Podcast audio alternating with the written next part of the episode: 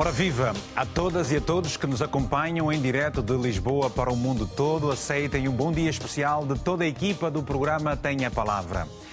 Em Cabo Verde, aqui em Portugal e em muitos outros países, como Moçambique, onde nos vamos focar hoje, a inflação está a obrigar a que os governos tomem medidas urgentes para inverter a situação económica que não afeta apenas os mais pobres. O presidente Felipe Nunes apresentou há dias um pacote de medidas que visam acelerar a economia moçambicana fustigada nos últimos quatro anos, ou nos últimos anos, por vários fatores de conjuntura económica nacional e internacional, e também ambientais e até a estabilidade política e militar. Estes fatores levaram à desaceleração da economia, uma subida da inflação que está nos 11,77%, a mais alta dos últimos quatro anos e dez meses, e também a depreciação da moeda nacional, embora a economia tenha registrado um crescimento de 4,37% no primeiro semestre de 2022. Ainda assim, e combinados todos esses fatores, registra-se o aumento do custo de vida para as populações. Esta situação traz à tona a já conhecida falta de competitividade da economia nacional e também a ineficiência do setor público. O que pensam os nossos convidados sobre tudo isso? E você aí desse lado? Este é o tema de hoje. Dúvidas sobre o plano de aceleração económica em Moçambique. Se deseja participar, envie uma mensagem curta e objetiva para o 00351 962 494 543. Ora, são meus convidados por vídeo chamada a partir de Maputo. João Mosca, economista, e Wilker Dias, que é analista. Em Quileman está o professor Ricardo Raboco. Sejam todos bem-vindos. João Mosca, este é o plano que Moçambique esperava? É preciso, que, é preciso que ligue a câmara, João, por favor. Perguntava se este é o plano que Moçambique esperava, chegou mais cedo ou peca pelo atraso? Uh, bom dia a todos, muito obrigado. Bom dia, João. O que eu tenho para dizer, eh, já fiz um texto sobre isso, já está publicado. Uhum. E o que eu refiro é que este programa tinha fundamentalmente dois objetivos. Um, uh, reduzir uh, o sacrifício das pessoas sobretudo dos grupos sociais de rendimento mais baixo, face à inflação elevada que a economia moçambicana e, e, em geral todas as economias do mundo, ou quase todo o mundo, quase todo o mundo estão a sofrer. Uh, portanto, uma tentativa de uh, reduzir esse sacrifício devido à inflação e outros fatores. O segundo objetivo era tomar algumas medidas no sentido de reativar a economia em alguns setores uh, de atividade. de atividade. feita uma análise dos, das medidas concretas, considero que não existe nenhuma medida que tenda a reduzir a inflação que é conhecida nos manuais de economia como o imposto uh, dos pobres. Uh, pelo contrário, uh, a inflação importada de Moçambique, devido a Moçambique ser um país muito dependente exatamente de produtos alimentares que afetam a cesta básica dos grupos sociais mais pobres, cuja maior porcentagem do rendimento é para consumo alimentar, uh, vai continuar. Uh, e, de forma surpreendente. Uh, Ou seja, o João Mosca, o João está satisfeito com este plano, é isso a dizer? É um plano perfeito na sua ótica? Estou a dizer exatamente ao contrário, não é? Que é, que é não há nenhuma medida de combate à inflação, de redução dos custos ou da amortização, redução dos custos da população em geral e sobretudo dos mais pobres, e, surpreendentemente, o Banco de Moçambique, que é a instituição que tem os instrumentos mais fortes e de efeito mais rápido sobre o, a inflação e outros indicadores macroeconómicos uh, uh, não tem nenhuma palavra neste, neste, neste, neste comunicado. Okay. Não há nenhuma medida de política monetária relacionada com o controle da inflação e, portanto, o primeiro objetivo, que é reduzir os efeitos negativos sobre a população mais pobre... Não se fazem sentir não se faz assim. Obrigado, João. Obrigado, João. Eu já volto a si, João Mosca, uh, e é preciso dizer o seguinte: estamos à espera também, vamos ao longo do programa esperar pela sua participação, caro telespectador, onde quer que se encontre, se deseja participar, apenas, deve apenas enviar uma mensagem, está aí já em rodapé o número do telefone do WhatsApp, envie uma mensagem dizendo, por favor, liguem para mim, que eu tenho também uma opinião a dar para o programa de hoje. Porque Moçambique tem duas caras, várias, várias assimetrias. Uma coisa é estar em Maputo, uh, uh, professor uh, Ricardo, a outra coisa é estar em Quilemane. O que é que lhe pareceu este plano? Assertivo ou, ou nem tanto? Bom dia e Bom dia. obrigado uma vez mais pelo convite.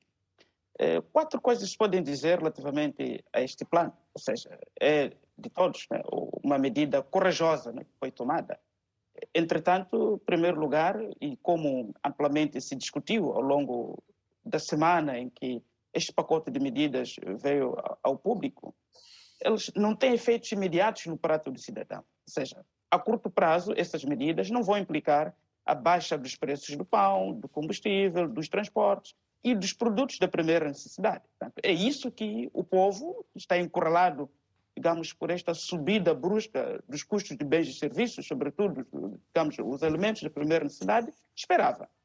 Segundo, é que muitas dessas medidas contornaram os principais atores, tanto seja o setor privado, seja os cidadãos e também seja a própria Assembleia da República. Ou seja, há algumas medidas que foram aqui tomadas que, no primeiro plano, tinham é que ser, tanto aprovadas em sede da Assembleia da República.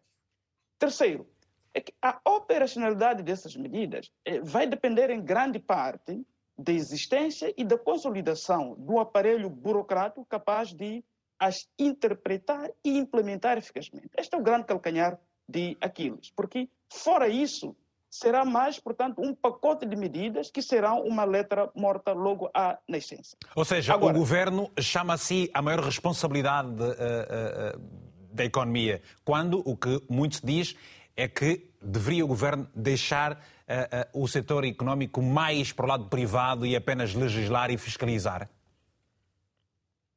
Eu olho mais no aspecto da inclusão. Porque mal as medidas saíram ao público, apareceram aqui grupos setoriais a, digamos, contestarem alguma dessas medidas, portanto, dizendo claramente que elas não terão impactos significativos nas suas atividades. Porque, aliás, este pacote de medidas também, eles são tributários de um conjunto de pressões que já vinham do setor público até privado, sobretudo a CTA, o próprio Fundo Monetário Internacional, já, digamos, pressionava o governo para tomar essas medidas. Portanto, elas não são de todo novas, mas, entretanto, não são resultado de uma profunda discussão com os grupos-alvos. É isto que eu quero aqui dizer. Muito obrigado. Mas, Dentro deste pacote, há uma medida que me parece revolucionária, sobretudo o facto de, da, da alocação dos 10% das receitas, portanto, resultantes da extração dos recursos naturais ao desenvolvimento das províncias onde esta extração ocorre. Contrariando, o, que se fazia até, contrariando o que se fazia até o momento, que era apenas 2,5%. 2,5%, exatamente. É uma medida arrojada, até que poderia ser mais ousada, portanto, mas quero acreditar que está-se a caminhar para lá. Muito bem. E o que pensa o Wilker Dias, que é apenas analista, está em Maputo. Wilker, é estas medidas, este pacote de aceleração económica em Moçambique, agora apresentado pelo Governo, é uma medida eh, que eh, vai trazer maior inclusão ou tem por si, eh, para si muitos outros receios? Bom, antes de mais, quero saudar assim também aos colegas de painel e a todos os espectadores. Relativamente às medidas, eu acredito que faltam componentes extremamente importantes neste contexto se formos a ver, esta é a segunda, é o segundo pacote de aceleração das eh, de medidas de aceleração da economia moçambicana. A primeira foi eh, por volta de, da década de 80, por aí vai, em que a lei, ou seja, o pacote todo tinha, além de apresentar aquelas que seriam as medidas, tinha o seu plano de implementação o que é que nós não verificamos neste pacote? Verificamos uma ausência desses elementos que são praticamente imprescindíveis neste tipo de situações. Porque se nós vamos dizer que, ok, vamos estimular, por exemplo, o turismo, é importante nós descrevermos como é que vamos estimular o, o, o turismo quais são os objetivos que nós teremos em volta deste, deste processo todo, quais são os objetivos que nós pretendemos alcançar é o que eu noto praticamente neste, neste contexto, porque se nós temos a ausência desses elementos, dificilmente o cidadão vai conseguir perceber onde é que será a vantagem ou não. Caberá apenas praticamente ao Estado, ao governo, perceber qual será a vantagem. Porque hoje falamos, por exemplo, da redução do IVA de 17% para 16%. Eu acredito que o professor Mosca, na qualidade de economista, de economista perceba mais, eh, mas um, um ponto é extremamente importante. Isto poderá, de certa forma, ser uma espécie de um sacrifício para o Estado, porque sobrevive em grande medida daquelas que são as receitas fiscais e por aí vai, mas em contrapartida nós teremos o cidadão. Como é que o cidadão vai ganhar com esta redução dos, dos, dos 16 para os 16%? Qual é o impacto que isto vai trazer ao cidadão? Então, tudo isto não vem praticamente devidamente descrito e para o cidadão pacato, até que está na, na, na comunidade mais recôndita, não vai conseguir perceber quais são os impactos. Porque, por exemplo, se nós estamos a falar de um estímulo ao turismo é, com a questão do visto, da, da, da, da isenção do visto para alguns países de, é, que apresentam um, um, bom nível de desenvolvimento, por exemplo, por aí vai, é, é preciso é, promover aquilo que, aquilo que é o nosso produto que nós estamos a vender, ou o nosso serviço que nós estamos a vender. Por exemplo, nós verificamos aqui na, na, na, na no, no Ruanda, que é um dos países amigos de Moçambique em termos de cooperação, em que há publicidade do Visite Ruanda, Visite Ruanda, mas por que, que nós não podemos fazer isso para expor as nossas potencialidades? É uma solução, porque assim também estaremos, de uma certa forma, a fazer valer, primeiro, a redução do IVA, Vamos... a fazer valer, segundo, aquela que é a isenção e por aí vai. Vamos perceber exatamente, Wilker, essa questão da redução do IVA de 17% para 16%. Vamos falar também, por exemplo, da taxa do IRPC, que eh, vai agora para 10% também. Vamos analisar todas essas questões. Para já temos uma chamada primeira do Alexandre Gonja, que está no Ambo, em Angola. Alexandre, muito bom dia. Tenha a palavra, se faz favor. Bom dia, bom dia. Hugo Mendes. Bom dia, Alexandre. Telespectador. Uhum. Então, o assunto é o seguinte, é que atualmente tem se tratado muitas. Alô? Estamos a ouvir... Uma, aqui uma dificuldade na comunicação, pedimos desculpas, vamos retomar essa chamada dentro de alguns instantes, para já temos uh, uh, algumas mensagens. Vamos às mensagens para saber o que nos dizem os nossos telespectadores a partir de Moçambique e de outras partes do mundo relativamente ao tema de hoje. O Tunecas está em Maputo, precisamente, em Moçambique, que nos escreve o seguinte. Este plano uh, não tem um. vamos a essa mensagem então do, do Tunecas. Primeira mensagem do João Ângelo, o, Tunecas, daqui a pouco eu passo as mensagens. Uh, volto ao professor Mosca. Professor Mosca, diga-me uma coisa, por favor. Uh, uh, o que é que se lhe oferece dizer relativamente a esta questão do IVA? Vem no momento oportuno? Bem, sim, o IVA de 17% para 16%, como disse o colega anteriormente, muito provavelmente tem um. É preciso que ligue a câmara, João. Se não ligar a câmara, nós temos dificuldades, okay. não conseguimos vê-lo. Deixa, okay, deixa, okay. deixa ela ligada mesmo, se faz favor. Tá, João? Sim. Não temos, então, a, sua, não temos a sua imagem aqui, ainda. Tem aqui qualquer coisa. Ok. Já está. Portanto, um, a redução do 17% para 16%, Sim. Eh, em termos de preço do produto final uh, para o consumidor, praticamente não, não tem qualquer eh, sentido, efeito. não tem qualquer impacto, efeito. Uh, duvido mesmo que grande parte dos agentes económicos, seja do lado da produção como da distribuição ou dos transportes, que o 1% uh, em situação de crise empresarial, que o empresário transfira essa poupança de imposto para o consumidor seria um pouco. Uh... Qual seria para si a, a percentagem mais aceitável nesta redução? Uh... O que eu penso é o seguinte: é que o IVA Primeiro deve haver um programa de um, uma, uma estratégia de IVA onde o produto desde a origem até o seu consumo final deve ser pago apenas em uma vez. E existem produtos em que o IVA é pago em diferentes fases do circuito do produto entre a importação ou produção até o consumo final. Isso deveria ser imediatamente eliminado, porque inclusivamente me parece absolutamente não só socialmente injusto como uh, economicamente uh, contraproducente. Segundo ponto, sobre o IVA, é normal falar dos 14%, mas mesmo assim eu considero que, como há muitíssimas experiências em muitos países, o IVA deve ser diferenciado por setor produtivo.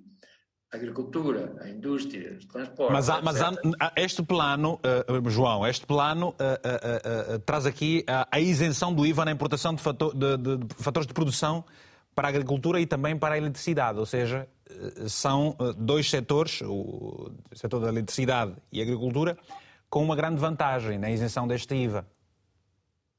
Atenção, IVA na importação. Certo. É uma coisa. Depois disso, havia os outros IVA subsequentes, que muitas vezes são aplicados. Continuam a ser taxados. E aí, okay. e aí o governo não, não, não, não tomou medidas. Inclusive pode haver IVA sobre IVAs. E isso é que, no fim, acaba por encarecer o produto, eh, dependendo dos, dos elos do, da cadeia de, transmiss, de, de, transmissão, três ou quatro vezes eh, IVA sobrepostos. Isso acontece, eh, nomeadamente, na, por exemplo, na cadeia de valor do algodão. O que eu estava a dizer então era que sugiro que haja IVAs diferenciados por sector, como existem em vários, em vários, em vários países, onde os sectores fundamentais a priorizar por razões estratégicas ou de outra natureza devem ter IVAs uh, mais baixos, assim como o IRPC uh, foi agora reduzido para 10%. O IRPC já vigorou anteriormente para a agricultura a 10%. Depois, por razões que ninguém sabe, nem os próprios beneficiários, então beneficiários, voltou aos 32% e agora regressa aos 10%. Mas volta aos 10%, a, a, a, Mosca, para a agricultura, para a aquacultura e também para os transportes urbanos. Os transportes urbanos. Uhum. A questão aqui é o seguinte, é que qual é a empresa, e tudo, quer dizer, os, os agentes económicos do transporte público urbano, todos eles dizem que estão falidos. Agora, qual é o lucro sobre o qual recai o IRPC se ele está, se ele está em prejuízo? Zero. Ora, muito assim obrigado. Como... Obrigado. Desculpa, eh, eh, muito obrigado. Isto, isto, desculpe, isto é o que se chama uh, uh, tomar medidas cuja eficácia é baixíssimo zero. Pois, está bem. Vamos então ouvir o que nos diz a Confederação uh, uh, sobre toda esta situação. A Confederação das Associações Económicas de Moçambique, CTA, revela-se inanimada com, animada com o estímulo da economia moçambicana pela introdução uh, do pacote de aceleração económica para os próximos dois anos, mas exige a sua rápida implementação. O setor privado moçambicano desafia, por outro lado, o Parlamento a apreciar com especial cuidado o instrumento em causa para a sua aprovação ou reprovação. Na leitura do setor privado, o pacote anunciado pelo estadista moçambicano é um balão de oxigênio para os investidores, quer nacionais, quer estrangeiros, numa altura em que a conjuntura internacional tem sofrido muitos choques. Para mim, são a premissa de implementação de outro conjunto de medidas de estímulo. Portanto, primeiro, as medidas administrativas, por exemplo, o tratamento dos DIRs, o reconhecimento dos documentos em tribunais, a atuação do Tribunal Administrativo, são premissas necessárias para assegurar uma melhor implementação dessas outras medidas essenciais. Entre várias prioridades, Agostinho Vuma entende que o pacote de aceleração econômica seja submetido à Assembleia da República. Cabe ao governo de Moçambique continuar a jogar a diplomacia necessária para que todos os países que estão na geopolítica de combustível sejam também, eh, portanto, considerados como essenciais para o jogo econômico. Portanto, é de lamentação. No rol das medidas anunciadas para o estímulo da economia moçambicana, consta a redução do IVA de 17% para 16%, implementação do Fundo Soberano e a criação do Fundo de Garantia Mutuária, avaliado em cerca de 245 milhões de euros. Ora, posto isto, vamos então ler as mensagens que nos foram enviadas e continuamos certamente à espera de mais telefonemas e também de mais mensagens nos números, no número de telefone que você já conhece. Agora temos a mensagem do João Ângelo, a partir de Moçambique, que nos escreve o seguinte: Senhor Presidente da República de Moçambique, não nos traga planos falhados com novos nomes. Felizmente, o moçambicano atual está atento. Procure resolver os problemas do povo uh, e não de grupos. Uma outra mensagem que também recebemos é do Tunecas, eh, também está em Moçambique, precisamente. O Tunecas nos escreve o seguinte: Este plano não tem um impacto imediato na vida dos moçambicanos devido à não inclusão da redução do IRPS, que está ligado ao poder de compra do cidadão e que continua a ser uma fatura pesada. Ou seja, as medidas deviam ter sido feitas olhando, olhando diretamente para o rendimento individual do cidadão. De outro modo, beneficiam mais a classe empresarial em detrimento do povo. Muito obrigado pelas mensagens. Vamos aguardar por outras mais ao longo do programa. Para já, uma chamada. Bom dia, temos o Frederico Uquazenda, é a partir de Luanda. Frederico, o governo moçambicano criou um plano de aceleração económica. Eh, você está no Atlântico, é um plano para quem está no Índico. Ainda assim, qual é a sua opinião? Bom dia. Bom dia, obrigado. Bom dia. É Agradecemos pela disponibilidade dada a nós neste programa de hoje, que é a palavra de quarta-feira. Obrigado, nós também participar. E a minha opinião é que nós estamos a acompanhar claramente eh, as movimentações econômicas que têm acontecido, eh, sobretudo em África. E o que, nós, o que eu penso neste exato momento é que o governo deve criar, não é, ao criar esses planos, deve fazer com que haja benefícios na parte social. Porque, pelas mensagens, pelos comentários que eu acompanho, eh, não tem sido fácil a vida diária ou cotidiano do, do, do cidadão moçambicano, tal igualmente Angola e tanto faz outros países que nós conhecemos em África. Então, portanto, neste, neste momento, eu penso que ao criarmos eh, programas que possam eh, satisfazer as necessidades do, do, dos cidadãos, é necessário que possamos ver quais são os padrões.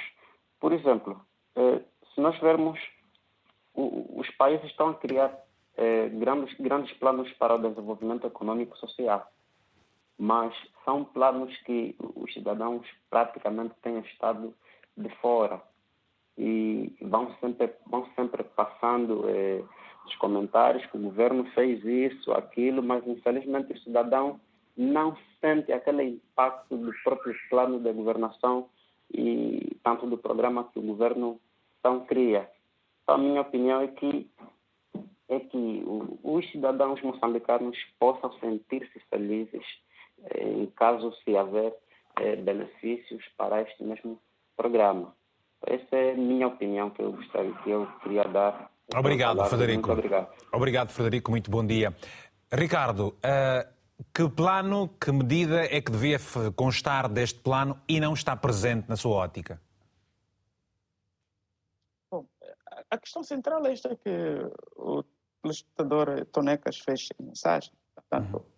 mexer-se no IRPS, né, no sentido de digamos, galvanizar o poder de compra dos, dos, cidadãos, porque de facto o custo de vida está extremamente elevado e os salários são quase que míseros, portanto não conseguem suportar pelo menos em 40%, portanto aquilo que são as necessidades mensais, por exemplo, de um agregado familiar ou mesmo de uma família constituída por duas pessoas. Ora, mas devo aqui realçar, realçar sobretudo esta questão dos 10%, ela é fundamental mas um, o plano que o meu colega se referiu da operacionalização destas medidas, portanto, faz necessário, porque, por exemplo, quando diz 10% fica nas províncias, as províncias são constituídas em distritos, portanto, cada distrito uh, tem um conjunto de recursos do solo e subsolo que são extraídos. Então, como é que será feita, portanto, esta redistribuição por forma a se criar um equilíbrio. Portanto, que este dinheiro não venha só ao nível da província, depois não seja repartido por distritos e cada distrito de acordo com as suas necessidades e prioridades, né, que serão discutidas, portanto, a partir da base. E que não seja também este um mecanismo de consolidar o processo de redistribuição das prebendas para aqueles que, a partir do centro, não têm acesso.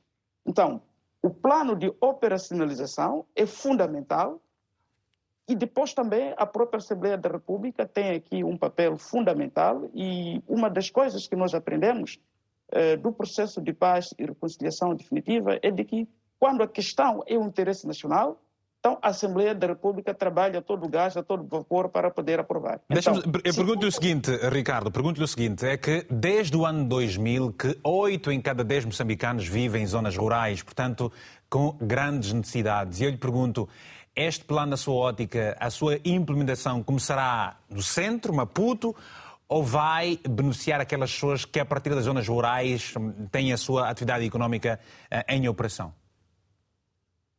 Bom, o, o que se espera é que, de facto, se atenda às necessidades prementes do mundo rural. E, aliás, todas as estatísticas né, oficiais indicam que as diferenças entre o mundo rural e o mundo urbano estão cada vez mais crescentes. Né. Então, uhum. as políticas públicas de desenvolvimento rural devem ser, neste momento, as prioridades. Agora, qual seria aquela política pública que iria, de facto, galvanizar não, ou reanimar o mundo rural? Portanto, são medidas adotadas para o setor agrário.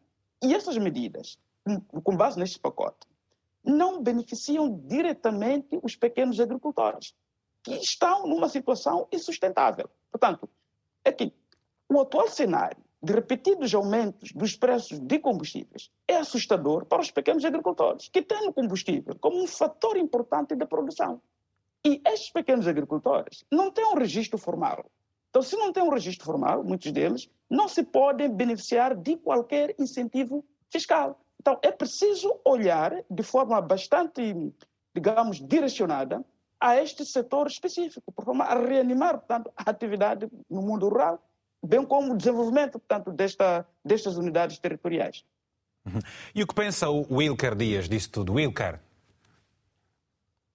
É, bom, pronto, partindo da questão que colocou o Ricardo, ah, eu acredito que todos os setores que estão elencados eh, neste pacote de medidas de aceleração são setores vitais para aquela que é a revitalização da própria economia em Moçambique. Isto nós precisamos ter em mente. Mas existe algo que é extremamente importante salientar neste momento, é que neste preciso momento nós verificamos, por exemplo, uma certa falta de planificação, ou seja, precisam ser, haver, precisa haver uma revisão naquela que é a planificação e para benefício da própria população. Porque nós, por exemplo, temos em Moçambique aquela que é a agricultura de subsistência, que é, na maior parte é, é praticada no seio das diversas comunidades a nível rural. Agricultura familiar, não é? E nós poderíamos muito bem Sim, sim, nós poderíamos, a familiar, nós poderíamos aproveitar esta, esta, esta, esta, este, este tipo de agricultura e neste período transformar este para, para uma, uma agricultura um bocado mais avançada. Nós podemos fazer isso. Moçambique tem potencial para isso. Se nós formos a ver, deveríamos aproveitar também este momento e incentivar a colocação do que é nosso muito mais a circular no mercado nacional. Se nós formos a ver a zona centro do país, tem uma alta produção de iogurte. Tem empresas que abastecem iogurte a algumas províncias da Zona Centro, mas elas não chegam à Zona Sul. Por que, que não chegam à Zona Sul? Por vezes é por questões de, da própria burocracia existente na transitabilidade interna das mercadorias. São as próprias leis. Então, isso é que nós deveríamos ser deveríamos ter, eh, pegar e ter em agenda e ver como reverter esta situação para, fazer com que tenhamos maior circulação daquilo que é produzido localmente. Aqui na província de Gaza, por exemplo, em Choco, nós temos alta produção do arroz, temos alta produção do tomate, mas dificilmente por vezes chega ao mercado ao mercado da capital do país. Importamos mais de onde? Da África do Sul. Mas são coisas que nós produzimos não é, aqui. Não, é, não há aqui um contrassenso, Wilker. Não, Wilker, não há aqui não há aqui um contrassenso quando, por exemplo, há produção nacional eh, eh, em, grande quantidade para, que tem com dificuldades para, para se escoar em todo o país e há uma importação dos mesmos produtos a partir da África do Sul. Não há aqui um contrassenso. Como é que se vai incentivar a produção nacional quando se eh, tem uma importação e, em alguns casos, com taxas mais baixas, às vezes? É, por isso que eu, que eu dizia que nós devemos, se calhar, rever aquela que é, esse que é o, o, pacote das medidas e deveríamos incluir muito mais aquele que é o incentivo à produção local e à transição local de, daquelas suas mercadorias.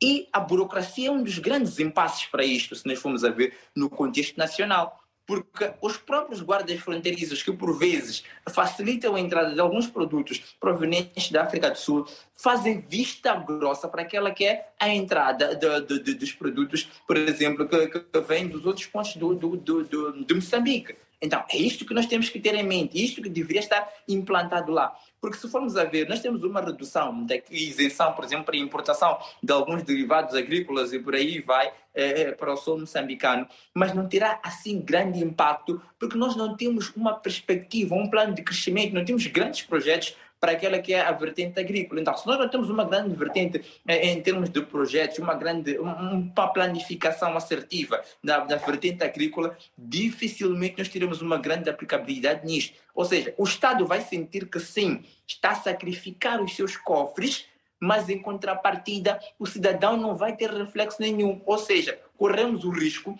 de termos um Estado a fazer um a sufocar as contas do orçamento mas que no, no, fim das contas não vai valer de nada ao cidadão comum. Porque mesmo agora teremos, por exemplo, o pacote de financiamento com os 250 milhões de dólares que acho que, foi, que essa semana numa traiçoa que foram anunciados vai beneficiar algumas empresas, sim, é claramente para recuperar, porque estamos a sair de uma crise pós-crise. Neste caso, temos a pandemia da Covid-19 e agora verificamos a guerra na Ucrânia, que também está a mexer com, com aquela que é a dinâmica dos mercados atuais, e principalmente o mercado eh, moçambicano. Mas nós não estamos a, praticamente a buscar alguns componentes que são extremamente importantes, que é o incentivo através de algum financiamento ou alguma redução na burocracia financiamento para os pequenos agricultores. Pois. E é aí onde teremos uma grande vantagem, a título de exemplo. Então, há muita coisa que nós precisamos rever. O plano é bom, as áreas são boas, mas nós precisamos rever as políticas. E se calhar é isso que o Ricardo disse há pouco tempo.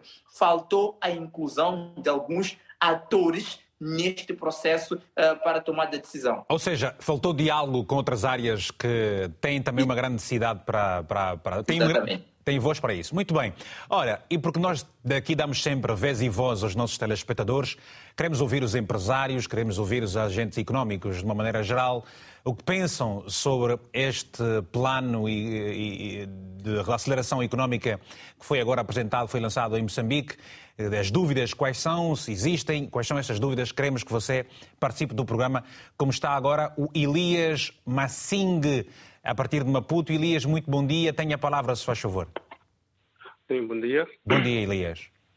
Yeah, muito obrigado pela participação. E eu entro assim, em Moçambique, o que está a acontecer é, é uma lástima. Porque nós tentamos em copiar os outros países que estão um bocadinho mais para frente. Uhum. Mas, na verdade, o que acontece é que Moçambique, primeiro, tinha que se sair da pobreza primeiro, não copiar logo para os países que estão em frente. Estamos a falar agora de 1% que foi diminuído no IVA.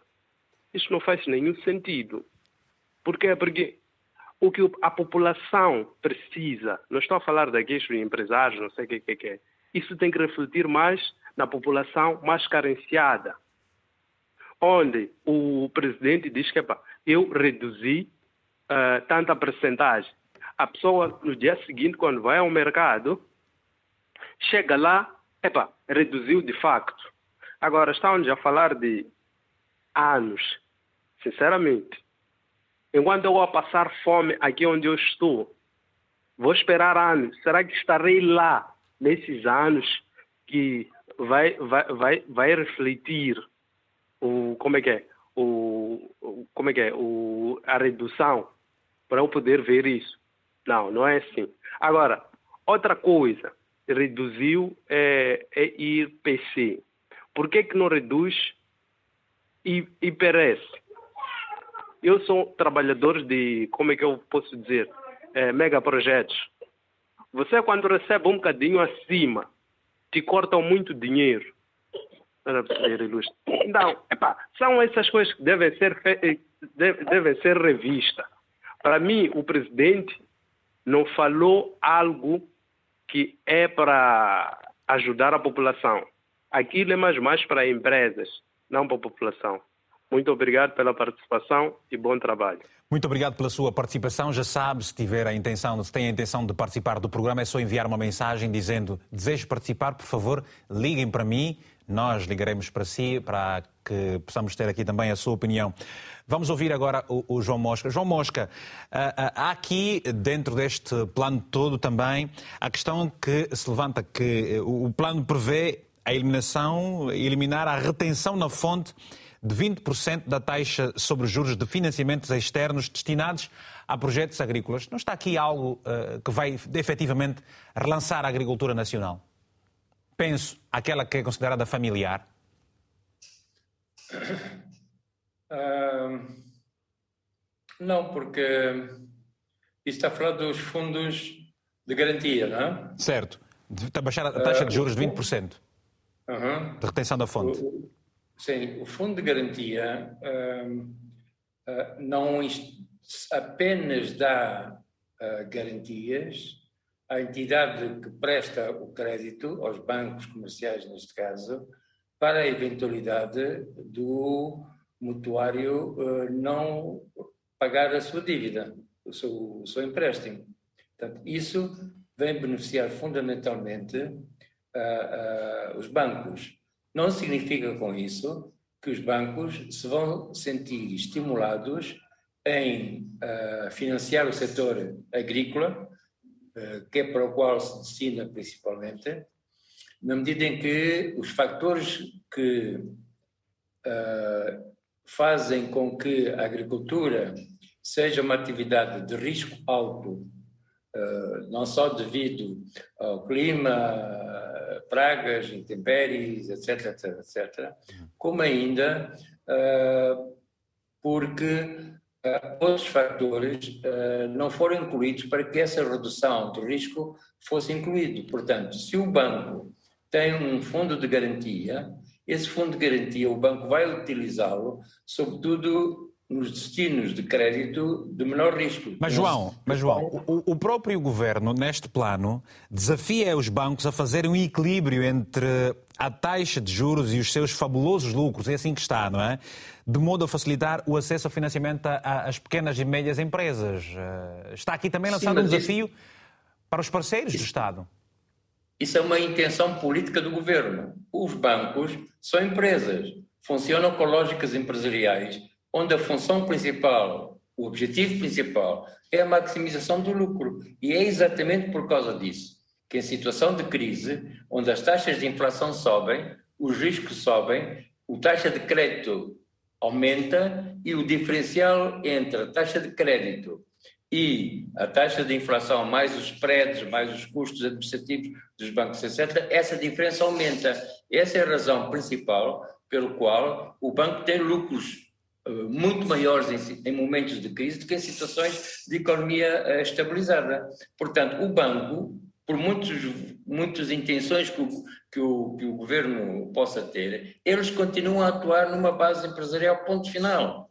Agora, outra coisa seria se o próprio governo instituísse e criasse fundos próprios, através do, por exemplo, há vários fundos públicos, nomeadamente o Fundo de Desenvolvimento Agrário, e que pusesse esse recurso nesses fundos específicos para o financiamento específico de algumas atividades agrárias. Mas mesmo aí voltamos ao ponto, porque neste momento, atenção, neste momento 3% do crédito, da, a agricultura representa 3% do crédito total concedido à economia. Portanto, aquilo que vai para a agricultura é uma pequeníssima parte, são 3%, 3 em 100.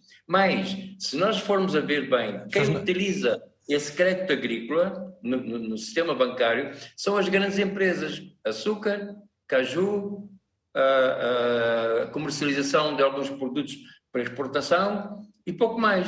Aquilo que são, toda a gente está aqui a referir, que são os pequenos produtores, os agricultores familiares, que são aqueles que produzem alimentos, principalmente, são aqueles onde a pobreza está instalada e onde as diferenciações sociais são cada vez mais cada vez maiores. Uhum. Esses não têm acesso ao crédito. Uhum. Portanto, é uma medida que vai beneficiar, talvez, talvez, algumas poucas grandes empresas agrícolas, uhum. onde o risco de operação é mais baixo okay. e onde há garantias de exportação com preços mais ou menos estabilizados. Portanto, é mais uma medida uhum. que atinge uma proporção pequeníssima do setor agrário, setor empresarial e onde a grande maioria dos produtores agrícolas, quase 95% dos produtores agrícolas são aqueles que não têm acesso ao crédito, nem têm como forma, não só do lado deles próprios produtores, como do lado do setor bancário de aumentar okay. e ter maior acesso ao crédito. Obrigado, João. Obrigado, João. Ricardo, uh, uh, uh, estamos perante aquilo que há pouco o telespectador se referiu, que a pedir ao, ao Presidente News que não traga cá novos planos com nomes bonitos, portanto, isso não poderá ter mais tarde um custo político, sendo que, e aquilo estive a comparar, às promessas eleitorais passadas e agora que se apresenta neste plano económico com um nome diferente, apenas como disse o nosso telespectador, não poderá ter mais tarde um custo político? É, os problemas estruturais são resolvidos também com medidas estruturais. Agora, leva tempo para que haja de facto uma mudança radical, né? ou se quisermos mesmo, uma, uma revolução. Portanto, poderiam serem tomadas medidas de curto prazo que afetassem diretamente o prato do cidadão, mas, entretanto, a, a médio e longo prazo, a situação tornar-se ainda tal como ela está nos níveis atuais. Insisto nesse ponto. O outro ponto é, é também associado a este pacote de medidas à proximidade, portanto, do Congresso, portanto, e a proximidade das eleições, tanto autárquicas como gerais, que se, se avizinham nos próximos anos. Né? Mas, neste momento, qualquer medida política, qualquer decisão política sempre será associada, portanto, a este grande evento do partido no poder que vai decorrer portanto, nos próximos dias. Mas essa questão é que se levanta, precisamente, Ricardo, que é as promessas que não são execuíveis, depois não têm mais tarde um custo político? Eh, nas nossas condições e avaliar pela, por, por, pelo histórico, é, muitas das promessas, muito do incumprimento dos planos e programas de governação não tem custos eleitorais tão significativos quanto possam ser, a não ser que possam, digamos, eh, eh, influenciar nas questões da abstenção eleitoral. Mas é verdade que esse não é o único fator. Há um conjunto de fatores que influenciam a abstenção eleitoral, mas a decepção do cidadão eleitor com o não cumprimento dos, das políticas e das promessas eleitorais pode também, digamos, tornar cada vez mais o eleitor distante das urnas. Mas a, grande pressão que existe é justamente medidas que não sejam meros paliativos. Medidas que pudessem contrariar o aumento do custo de vida. E isto exige, em geral, portanto, o aumento geral e real dos salários, né? desde logo o salário mínimo nacional. É verdade que aumentou, mas o mesmo, portanto, é tão irrisório. Porque, tal como disse anteriormente, os salários são magros e as pensões não suportam estes aumentos do custo de vida. Portanto, medidas que fossem atacar esses aspectos e que aumentassem o poder de compra dos cidadãos, portanto, seriam, eh, digamos, de grande impacto na vida real. Mas essas medidas podem ter só o impacto a longo prazo e, e leva um tempo, tal uhum. como dizia um telespectador. Obrigado. E, e, e, como dizia o telespectador, há mais um agora em linha, o Carlos Pereira, a partir de São Tomé e Príncipe. Carlos, muito bom dia. Estamos a falar de Moçambique. A verdade é que em muitos países a questão da inflação deixa e preocupa cada vez mais os cidadãos e, concomitantemente, os próprios governos que uh, uh, correm rapidamente para inverter o quadro. O que é que lhe parece? Esta medida apresentada recentemente em Moçambique para salvaguardar a necessidade de, das pessoas, ou a condição de vida das pessoas. Olá, bom dia. Bom dia, Carlos. Eu sou Carlos Pereira, diretamente de Tomé e Príncipe. É verdade que tenho estado a acompanhar os, os, demais, eh, os demais temas do programa. Obrigado. É verdade que o São Tomé e Príncipe não foge à regra, porque é verdade que somos, somos africanos, embora no, o Índico está distante do Atlântico, mas tudo indica que estamos todos unidos. Temos mesmo, Até na dificuldade, não é? Até na pobreza. Pois é, pois é, pois é. Por isso que eu digo, é, eu tenho, tomo a palavra porque Santo também não a regra, porque os nossos dirigentes, quando são eleitos para, para exercer as, as, as, as tais funções, esquecem que existe uma população que precisa deles e que a política deve dar direcionada para, para o cidadão. Hum? políticas claras, hum, com virar para o setor empresarial, o setor, setor privado, para a geração de riqueza, geração de lucros. Porque senão, vejamos, se o, o, o Estado não tiver uma não implementar uma economia flexível, como é que o, o, cidadão comum vai ter a margem de manobra para que ele produza? Agora, eu penso que, pronto, os dirigentes, né, não só do, do, do, do Moçambique, do, do, do, do CPLP, que têm uma visão mais abrangente, que de facto tem população que precisa e imenso, né? que a população cada vez está a, a refugiar-se na pobreza, né? mas com tantos recursos que nós, os africanos, temos, e a forma de definir essa política clara e aberta, com transparência, acompanhamento e mais divulgação, ou seja, mais informações para que nós todos tenhamos a ganhar. Porque quando eles vêm para terreno procurar o voto do cidadão, é verdade que temos que estar atentos a essas situações todas. Uhum. É mais ou menos isso que eu quero aqui contribuir. Obrigado, valente contributo, Carlos Pereira. Foi um prazer enorme. Contamos consigo numa próxima oportunidade. Muito bom dia e queremos uh, que você aí deste lado ligue também. Basta enviar uma mensagem dizendo desejo participar, por favor liguem para mim, quero dar a minha opinião. Ou então, se não puder uh, ligar ou falar ao telefone, pode sempre enviar uma mensagem que nós vamos passá-la logo a seguir.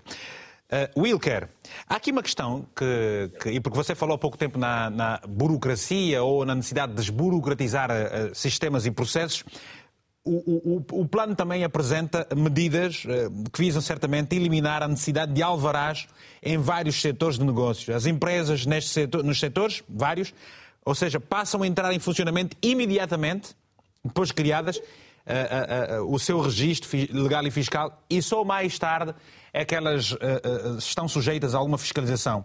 Não é importante, não é uma via. É uma via, mas temos que primeiro uh, identificar. É isso que eu estava a dizer, que a vertente de comunicação é extremamente importante. Uhum. E por vezes tem falhado no, naquele que é o contexto de algumas apresentações de medidas do próprio Estado. Porque se nós vamos dizer, ok, vamos uh, para já uh, eliminar por um determinado período a apresentação do alvará para, para a realização de diversas, de algumas atividades em alguns setores. Está bem Quais são os setores? Nós temos que desmistificar estes setores e depois apresentar à população. Porque nós temos muita parte da população que também necessita do alvará ou de algumas, uh, exerce algumas atividades e que são necessariamente imprescindíveis a apresentação do alvará. Então, se calhar é a altura também, de, era a altura do próprio Estado poder apresentar esta, esta vertente, esta narrativa de que, olha, do setor X, Y, Z na sua comunicação é que não vai ser necessário o uso do alvará. Isso é que deveria estar extremamente patente. Mas eu acredito que, em parte, estas medidas em que falta este acompanhamento da, da, da, componente de implementação dos projetos, leva-se também, deve-se também para aquela que é a grande pressão a nível social. Quando eu falo de pressão a nível social, eu olho para aquilo que é o, o, o, a situação a nível mundial com a pandemia da Covid-19, nós tivemos muitos governos que não conseguiram aguentar a pressão e caíram. Com a questão da guerra na Ucrânia, também é o mesmo cenário. Há muitos governos que também sofreram muita pressão e caíram. O Ilgar, o Ilgar está, o Ilgar está, o Ilgar está a querer dizer, o Ilgar está a querer dizer que perante esta conjuntura internacional, precisamente referindo-se à, à invasão da Rússia à Ucrânia, a Frelimo está agora fragilizada, sofre uma grande pressão e uh, o cenário político poderá mudar em Moçambique?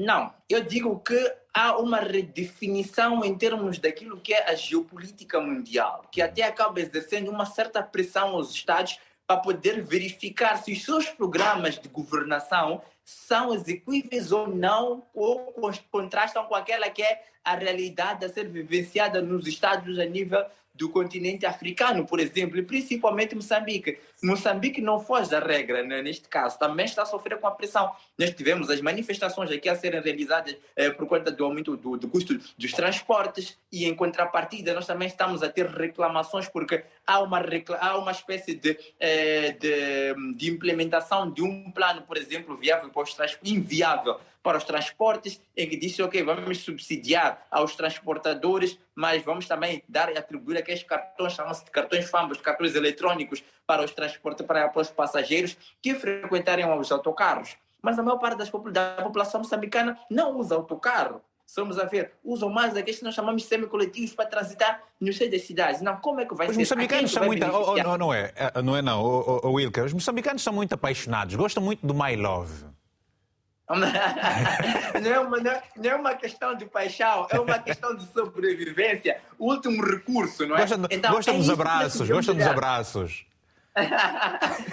é uma questão de sobrevivência, é o último recurso. Então, é isso que nós temos que olhar nesta vertente, que nós temos que encontrar planos para esses moçambicanos que apanham o My Love, como é que vai, como é que serão subsidiados? Porque aqueles, aqueles eh, que exercem a atividade do transporte, principalmente nas zonas muito mais eh, nas zonas urba, perurbanas, por aí vai, é, elas é, precisam de, de uma ilha para poder se locomover. Ou seja, Wilker, ou seja o, o, que o governo deveria fazer é implementar um plano que pudesse olhar mais especificamente para a microeconomia. Exatamente. É, em, resumindo, é isso é olhar, elaborar um plano que fosse olhar para a microeconomia. Fora a questão da microeconomia, uhum. também nós deveríamos olhar para uma outra vertente, que é vender as potencialidades do país. E essa venda da potencialidade do país seria um bocadinho mais naquela que é o estímulo à produção. Eu percebo que a visão do presidente, do, do presidente da República é extremamente positiva em pegar áreas de produção e se calhar querer eh, trazer estimular a, a, produção nessas mesmas áreas. Mas, se formos a ver, não está muito bem eh, explicado ou explícito, nesse caso, de como é que deve haver essa, essa esse, esse estímulo. Então, pois. é a partir daí nós já verificamos esta esta questão do comércio. Não é? Vamos falar daqui a pouco, uh, uh, Wilker, uh, Ricardo e também o João, vamos falar da isenção de vistos para cidadãos de alguns países e depois as questões relativamente ao ajuste de, dos horários uh, de trabalho.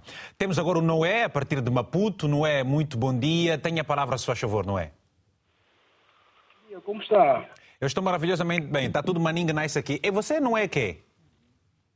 Paulino, não é Paulino. Não é Paulino. Em que. Em, em, sim, sim, sim. Maputo. Mais ou menos, qual é o seu bairro aí em Maputo? Ma Matola, Matola, Matola, ah, está, Matola, sim. Está na Matola, eu conheço a Matola, já lá estive outras, outras vezes também. Muito bonito. e então, qual é a opinião que tem sobre este plano de aceleração económica lançado recentemente pelo Presidente da República? É um plano positivo ou uh, tem, para si, alguns receios?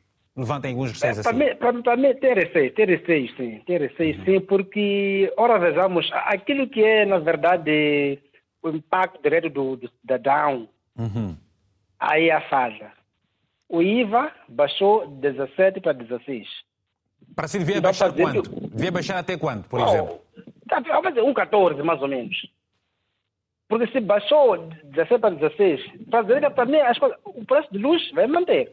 Não vai dar nada o gás vai manter, a água vai manter. Então, onde é que eu, terei o ganho nisso tudo? Porque eu acho que, por mim, isso só tem que impactar naquilo que é coisa, aquilo que tem impacto direto. Baixou a luz, baixou o, a água, a luz. São essas coisas, para mim, que devem ser coisas à base. Por exemplo, o Iker, por acaso, tirou umas palavras da boca quando estava a falar da questão do licenciamento das zonas rurais. Aqui na Matura, por exemplo, eu te garanto que os chapas que chapas sempre coletivos que está, fazem essa via Matola até Machantrem, Mozart. Uhum. A maior parte não tem aqueles requisitos necessários para poderem ter coisa, o, o território do governo, do governo a garantir.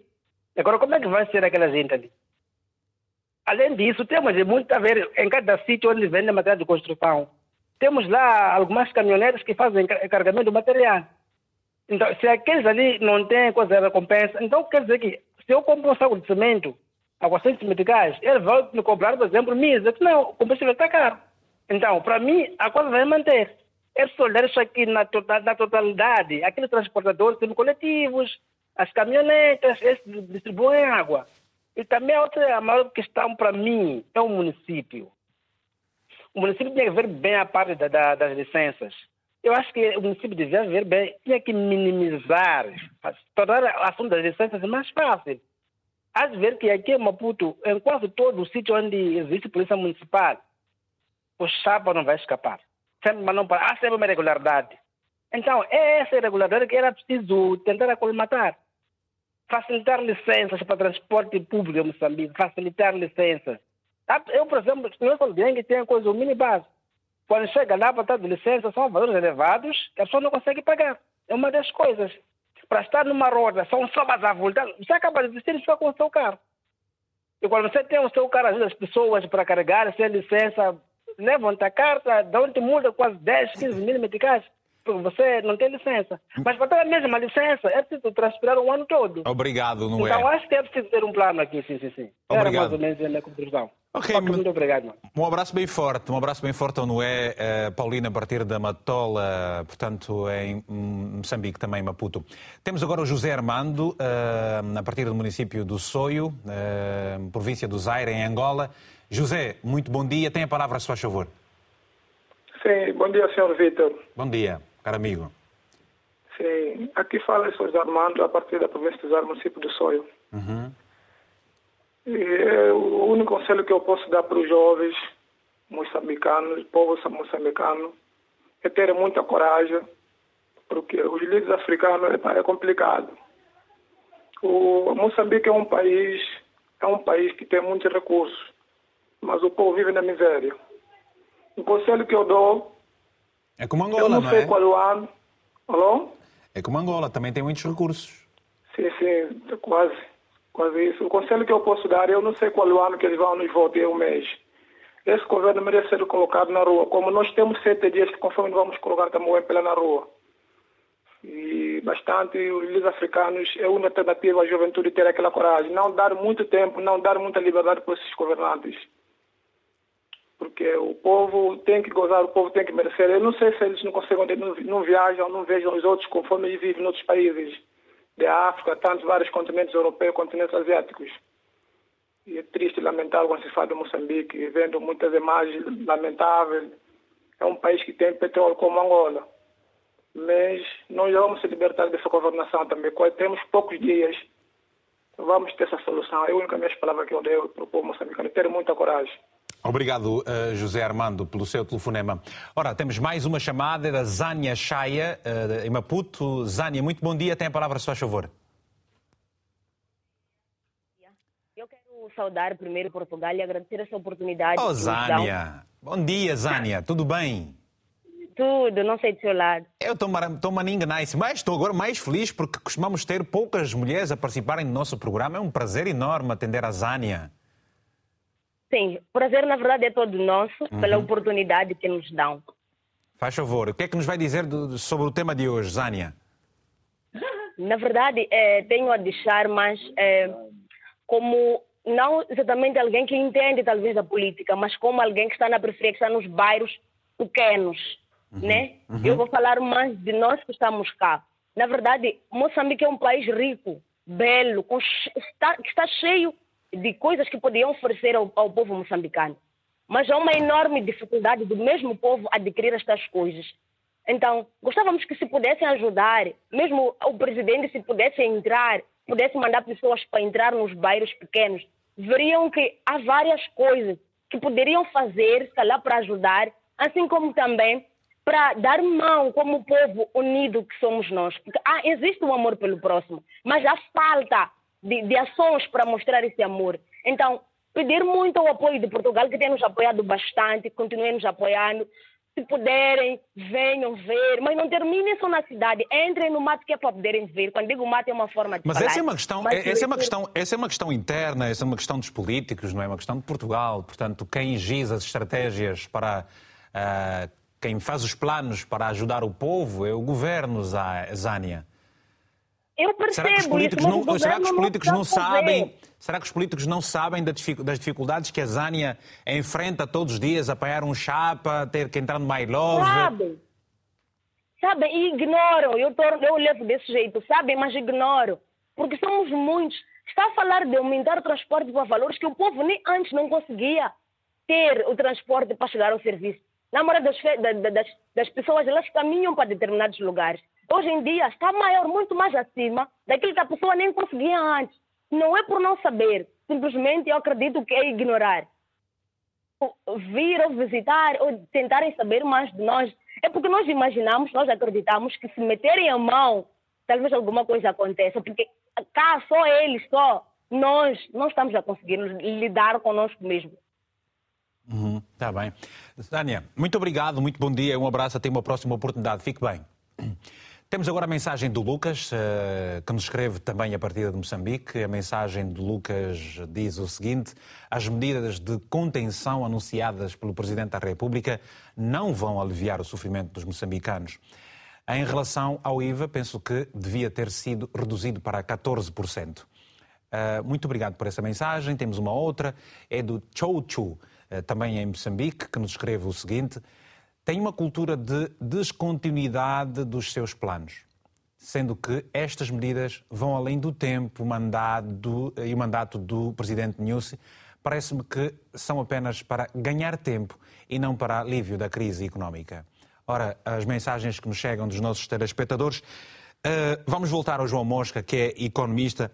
João, uh, Moçambique é um país grande, tem muita uh, juventude uma alta taxa de natalidade e a verdade é que a economia eh, move-se move com uh, vários motores. E o que parece, o que anda descontrolado, é uh, uh, o mercado informal. Como é que o governo vai resolver uma situação destas quando, por exemplo, no mercado informal não se passa fatura? Bem, um, o mercado, grande parte do mercado não só nas zonas urbanas, também no, no meio rural, é informal, exatamente porque os agentes económicos, pequenos eh, que sejam, eh, não veem qualquer vantagem em se oficializarem, entre aspas, em se formalizarem.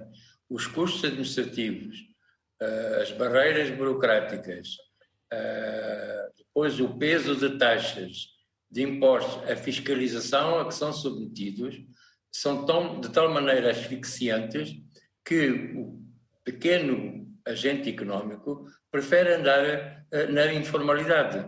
Não só no meio rural, também no meio urbano. Mas era por, aí que, era por aí que eu tinha colocado a pergunta há pouco tempo ao Wilker, se de facto o governo não se deveria ater mais agora em questões de microeconomia para, primeiro, regularizar este setor, uh, inserindo-o no sistema normal uh, económico, não acha que deveria ser esta medida primária e premente já agora também?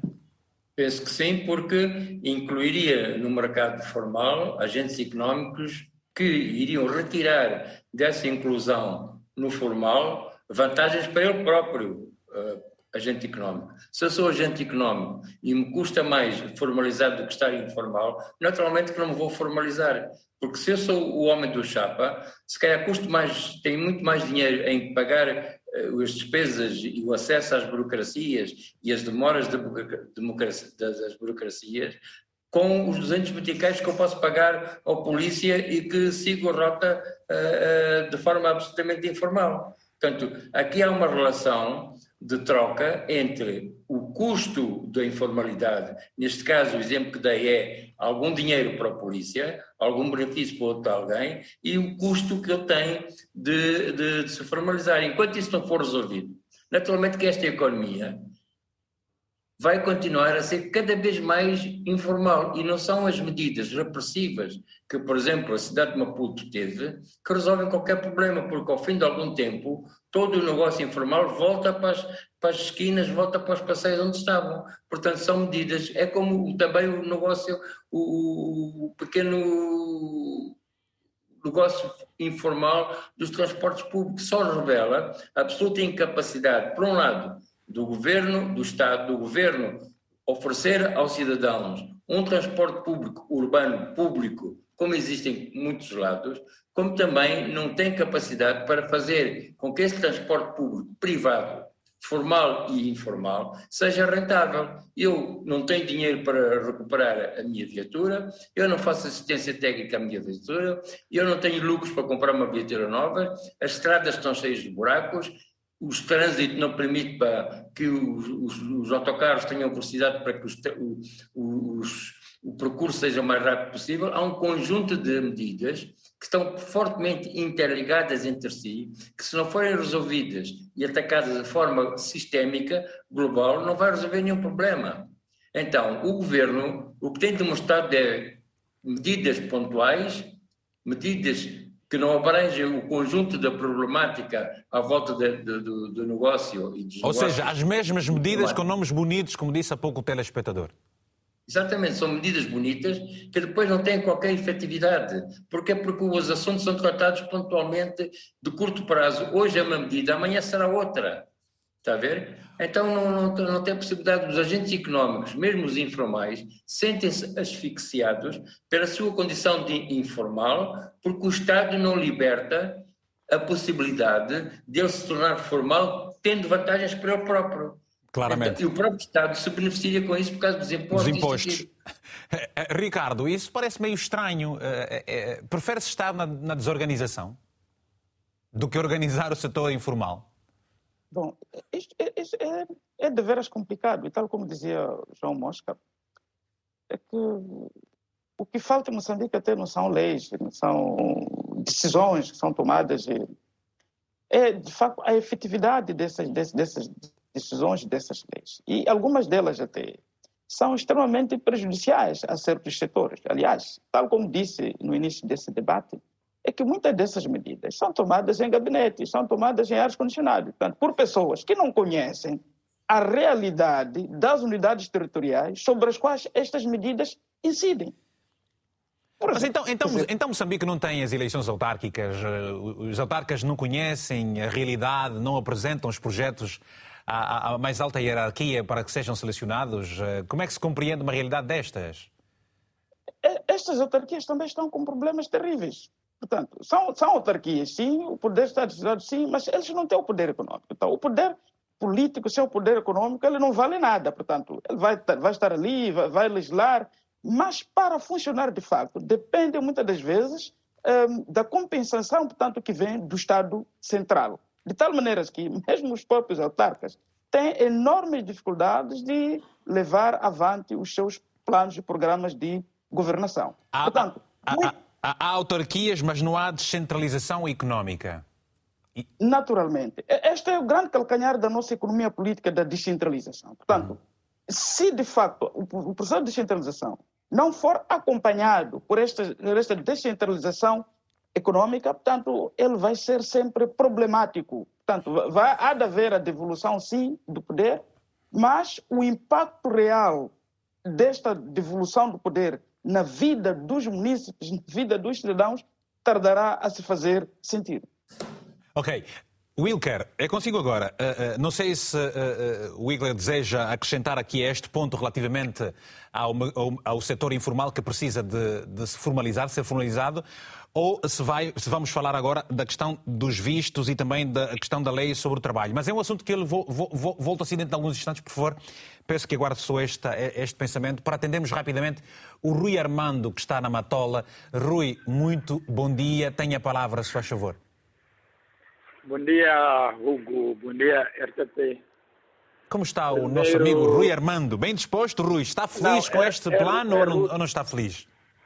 É Rui Arnaldo, Rui Arnaldo. Arnaldo, ok. Rui Arnaldo. Exato.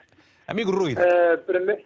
Primeiro, parabenizo o povo moçambicano que tem aguentado cada dia que passa esse sufoco que estamos a passar nesse nosso belo Moçambique. É, eu, eu, primeiro, eu, eu não sei porque que o, o presidente falou aquilo, porque o povo moçambicano estava estava à espera de ouvir aquilo que quando o pai de uma casa, né? O pai de uma casa quer dizer coisas concretas aos seus filhos. Está a ver quando o pai reúne os filhos numa mesa, começar a detalhar coisas. Mas o nosso pai, acho que não sei, não sei o que está acontecendo. Ah, você está a dizer que, o, está a dizer que esse pai é padrasto? Ah, mas não é padrasto, é pai, só que... Então o pai não apresentou é... um plano para acelerar a economia, mudar a vida do, do Rui Arnaldo e de todos os moçambicanos, Rui? Ah, não, não, não apresentou. Como não, não Rui? Apresentou. Então está aqui, baixou o IVA para, para 16%, estava 17%. Para 16%. Não, está a ver o povo moçambicano, porque aqui temos que ver onde é que há a maioria. Uh, o, o setor informal é o que emprega mais população moçambicana no trabalho. Tá vendo? Ele deveria ter olhado muito no setor formal. Aqui, aqui em Moçambique, meu irmão, você quando entra aqui no mercado, as pessoas só estão a chegar no mercado sentar, só conversar. Não, não há vida. Não o quê? Eles têm que ver qualquer coisa. Esse povo moçambicano é muito, é muito. O povo moçambicano são pessoas que gostam de trabalhar. Gostam de trabalhar. Tá bem, então se gostam, de... oh, oh, oh, oh, Rui, se gostam de trabalhar, deixa que eu, que eu, que eu diga aqui uma coisa, tem aqui uma, uma questão relativamente a esta, a esta situação uh, do trabalho, não é? O governo entende uh, uh, que é preciso ajustar as leis do trabalho e de investimento para que as pessoas trabalhem mais e possam produzir mais. Não está aí também uma medida que, se os moçambicanos gostam de trabalhar, agora vão deixar de ir aos sítios para conversar? Não, é, eu, eu o que o que o presidente, o nosso pastor, não estou a negar, nem estou a desmentir. Sim. Só o povo moçambicano está à espera de ver. Hum. Porque falar é, é, muito simples, mas o povo moçambicano agora está à espera de ver. Nós vivemos aqui no país rico. Hum. Esse país, lá para 2010, 11, vivemos aqui. Ainda trabalhar, a colar para lá. todo o setor, não havia o setor mais alto por exemplo, as empresas, estando lá nas empresas, eh, no meio onde tudo que era ramo de trabalhar, era trabalhar. Agora não, não sabemos o que está a acontecer, só que nós estamos à espera de, de que epa, venha dar certo, porque o povo moçambicano está, está a sofrer. Só para comer, comprar um pão é um problema, sério. Muito obrigado, muito obrigado, RTP. Estou a deixar espaço para outros moçambicanos. Está bem, está bem. Vou, vou chamar então a Natércia. Natércia Lopes, uh, o Rui disse aqui cada coisa, Natércia. O povo moçambicano está a sofrer, minha irmã. Fala, minha irmã, fala para os moçambicanos também. É verdade aquilo que o Rui disse há pouco tempo? Os moçambicanos estão a sofrer, Natércia? Sim, é verdade. Nós estamos a sofrer. Penso que todo mundo. Penso que todo mundo está a sofrer. Uhum. É Agora, eu penso que também todos temos vontade de sair do sofrimento e de ajudar o outro a sair do sofrimento. Uhum. E o que acontece é que andamos desencontrados. Aquilo que era a Zaina que falava um bocado, que nós andamos, andamos desencontrados, é verdade, sim. Que nós não sabemos, mesmo não estamos atualizados em relação à realidade econômica, à realidade social e a realidade cultural de hoje. Por exemplo, tens aí uh, alguns economistas moçambicanos que eu lhes admiro muito, que são pessoas muito sérias e muito dedicadas à causa da, da pátria e não só, mas há coisas que no dia a dia a gente vive e que não são uh, analisadas por eles. Por exemplo, na Tércia, que, que... por exemplo, por exemplo. Por exemplo, a questão da economia de rede de mercados, que queira ou não queira, está a entrar em Moçambique com força. É, Insultam-nos com o nome de pirâmide. Todos somos pirâmide. Não, há redes de mercado que são redes sérias e pode haver pirâmides. Agora, dependia dos acadêmicos estudar cada uma e dizer esta tem este inconveniente, aquela tem aquele inconveniente, que é para nós, os que pouco estudamos, também sabermos como nos orientarmos. Esse termo de economia informal, qual informal qualquer? Eu trabalho, sou desse grupo que chamam de economia informal, mas eu tenho que ter um alvará, eu tenho que ter licença, mas como isso não está bem estudado, nem o, o, próprio governo não tem bases para saber o que eu estou a fazer, o que acontece é que chega a hora de eu já tirei o alvará, já tirei a licença, já tirei o cartão de importação, de exportação, de importação ainda não tirei porque não tenho dinheiro. quero declarar atividade para começar a pagar o IRPS, mas não posso, porque os, as estruturas de controle, os inspectores, querem que eu mostre um lugar físico onde eu trabalho. Eu trabalho com o meu telefone, eu trabalho eh, em rede de mercado.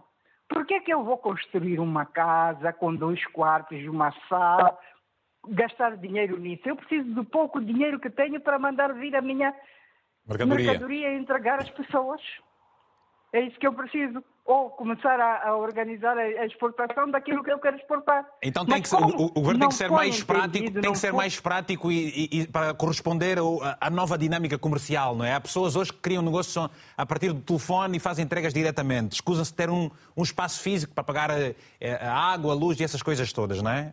Na Tércia e contabilista e técnico, porque a empresa me põe toda a contabilidade no meu telefone, eu controlo, sei que estou a perder, que estou a ganhar, uhum. e, e, e, entanto, não posso concluir a minha licença, vou sendo considerada como alguém que trabalha ilegalmente, pois. porque ainda não foi sistematizado, os economistas ainda não disseram ao governo que, olha, isto existe, isto é preciso seguir, analisar. É o novo tempo então, na Tércia. precisamos dessas como? Eu disse é um novo tempo na Terça. É para, para terminar, se faz favor. Também peço desculpa, estamos mesmo já Sim, no final. É um novo tempo, estamos em transição, então precisamos de olhar para esse novo tempo. Na Terça Lopes. Precisamos de olhar para isso. Na Terça Lopes, foi um prazer enorme ter falado consigo. Muito bom dia e todo obrigado, sucesso no seu obrigado. negócio, está bem? Todo sucesso no seu negócio. Muito obrigado. Wilker, eh, vamos terminar. Eh, eh, muitas reclamações, portanto, o que é mais para dizer? Para além da pergunta que deixei ficar há pouco tempo, se faz favor. Vamos, eh, eu vou usar um pouco o que a Ana Tércia disse, também o que o Arnaldo disseram. O povo moçambicano gosta de trabalhar. Uhum. O que é que nós precisamos nesse preciso momento? Não é que o governo apareça a público e dê emprego a todos que apareçam pela frente é só para poder aumentar aquela que é a, a, o seu número de empregados ou até de uma certa forma poder dar emprego, atribuir emprego a todos. Não. O que é que nós precisamos nesses momentos são de políticas claras e essas políticas só irão funcionar se nós conhecermos as diversas necessidades do nosso povo. Porque se nós conhecermos as necessidades do nosso povo e associarmos também de uma certa forma aquelas suas necessidades e o potencial que o país tem, diretamente nós vamos conseguir desenvolver. E qualquer plano de aceleração econômica será viável. É preciso conjugar todos esses fatores: o potencial, a necessidade, de certa forma, e o conhecimento. Quando eu digo conhecimento, são os próprios assessores do presidente da República. Eles têm este papel. Os assessores, os ministros e os outros quadros a nível distrital são os responsáveis por isso. E não só. É extremamente importante usar a juventude. A juventude, a juventude moçambicana praticamente não é inclusa no processo de tomada de decisão, não é inclusa em determinados setores do próprio Estado e eu acho que, se calhar, se nós pudéssemos buscar a juventude hoje moçambicana, que constitui a maioria, e a maior parte deles tem força de vontade, incentivando, por exemplo, ou estimulando a, a, a prática da agricultura, uhum. a prática de, do desenvolvimento de setores energéticos e por aí vai, poderemos ter uma outra dimensão. Eu acredito que temos que olhar principalmente nessas linhas Obrigado. se pretendemos desenvolver ou uhum. estimular a economia nacional. Obrigado. Ricardo, as últimas palavras, se faz favor, considerações finais? Bom, eu, eu continuo a, a, defender que o governo tem que aceitar todos os esforços de forma a modernizar definitivamente o setor burocrático da administração pública do Estado. Né? Só este campo é que vai, digamos, permitir em grande medida a operacionalização de qualquer medida de aceleração econômica. Depois, esta ligação constante entre a tomada de decisão e a realidade das unidades territoriais. Né? A descentralização veio justamente para estabelecer esta ligação. Então, é preciso confiar no governador que foi eleito, é preciso confiar nos ataques que foram eleitos e é preciso desconcentrar os poderes para os próprios administradores dos distritos, porque nem todos os cidadãos moçambicanos, boa parte, se beneficiam desta oportunidade de eleger os seus próprios dirigentes a nível local. Portanto, este é o problema da bifurcação do nosso modelo de descentralização. Então, se confiar nessas pessoas é, para tomarmos as decisões, porque senão corremos o risco de tomar decisões que só beneficia, portanto, uma pequena minoria que se encontra normalmente no centro do poder e com muitos interesses na economia moçambicana, em detrimento da maioria que de facto tem vontade e é trabalhadora. Em 30 segundos, João Mosca, o que se pode dizer para o futuro da economia moçambicana? posso dizer é que o governo moçambicano tem que ser uh, mais independente. Uh, estas medidas não são medidas autónomas e soberanas do governo de Moçambique, são medidas impostas pelo FMI, tenho aqui documentos que comprovam exatamente isso, e que uh, devem aceitar que eles não são incompetentes, eles são competentes e estas medidas são propositadas no sentido de beneficiar grupos de interesses económicos bem determinados e estão absolutamente uh, sem qualquer preocupação em relação ao nível de pobreza e de desigualdades sociais que estão a acontecer e a questão da descentralização que o colega colocou, que é absolutamente fundamental. Okay. Eu digo que, considerando a natureza deste Estado e do partido que o sustenta, uhum. a descentralização é simplesmente um discurso político não concretizado. Obrigado a todos pela participação aqui do painel também. Já sabe, obrigado a todos os telespectadores que terem interagido connosco e igualmente a todos que nos seguem pelo Facebook. Este programa tem repetição logo mais às 22 horas, horário de Lisboa, 23 em Moçambique. Vai ser 19, portanto, em Cabo Verde, ou 20 horas em Cabo Verde. Agradecemos o carinho de todos e de todas aqui no programa. Já sabe, sempre no final de cada edição, fica aqui um abraço africanamente fraterno. Até para a semana.